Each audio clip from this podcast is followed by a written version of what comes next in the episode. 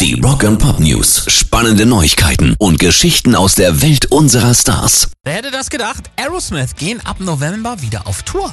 Okay, hatten die nicht eigentlich ihr Live-Geschäft schon an den Nagel gehängt? Stimmt, 2016 wollten sie sich ja eigentlich mit der Aeroviderci-Tour verabschieden. Ah, also der klassische Rücktritt vom Rücktritt. Kennt man, ne? Aber die Europatour in den letzten Jahren, die fiel ja wegen der Pandemie auch noch aus. Und wenn ich mich recht entsinne, gab es ja dazu auch noch ordentlich Wirbel um Steven Tyler. Der wurde wieder rückfällig, genau, musste in die Klinik. Auch deswegen wurden dann noch wieder Konzerte verschoben. Und hat ja seit Anfang des Jahres auch noch eine Anklage wegen sexuellen Missbrauchs an den Hacken. Ja, es spricht also eigentlich alles gegen eine neue Tour, aber Gitarrist Joe Perry hat sie jetzt offiziell bestätigt. Also hoffen wir mal, dass sie dann auch wieder mal zu uns nach Europa kommen. Rock and Pop News. Gene Simmons von Kiss ist gestern Nacht beim Konzert in Brasilien zusammengebrochen. Ui, was passiert? Der eigentlich saufen tut er ja nicht, daran kann es nicht liegen. Nee, ganz im Gegenteil, er war wohl dehydriert. Der Auftritt musste dann auch erstmal unterbrochen werden.